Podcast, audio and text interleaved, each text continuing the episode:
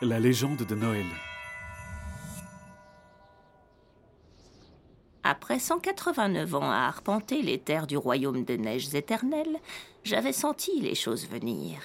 Cette fichue rumeur sur le danger à nos frontières, elle rendait les gens anxieux, et c'était pas bon.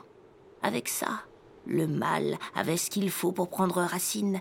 Les fils du destin étaient si emmêlés que je pouvais plus voir ce qui allait se passer. Alors j'ai fait comme avec une pelote pleine de nœuds.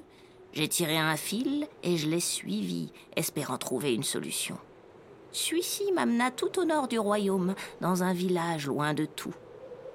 Un garde royal barrait l'entrée. Face à cette montagne de muscles à l'armure impeccable, oh, j'avais l'air d'une vieille chouette flétrie mal fagotée. Halte là Laissez-moi entrer, s'il vous plaît. Personne n'entre ni ne sort sans l'autorisation du maître instructeur. Oh, j'ai si froid aux os. C'est pas mon problème. Je vais ici, vous savez, je suis la chamane du village. Je vous ai jamais vu. C'est que je reviens d'une longue retraite dans la vallée. Je ne peux pas vous laisser. Mais que faites-vous? Oh, ce qu'il est. Ah, Tenez Du pain d'épices? Pour qui me prenez-vous? Pour un garde qui mérite une récompense, vous êtes seul à braver le froid et protéger les miens. Oh oui, mais euh... Vous méritez ce gâteau. Et en plus, ça ferait plaisir à une vieille dame qui a fait une longue route pour revenir au bercail.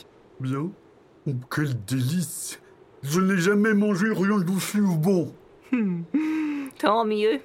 Dites, je peux entrer maintenant? J'ai si froid. Mais bien sûr, je vous accompagne. Non, merci, mon petit, ça ira. Je n'avais jamais vu un village aussi désert. L'ambiance de mort y donnait l'impression que d'horribles monstres se cachaient dans l'ombre, prêts à bondir. Mais j'étais trop vieille pour avoir peur, et surtout trop concentrée à suivre ce fichu fil du destin. Il m'amena à une petite maison avec une porte défoncée.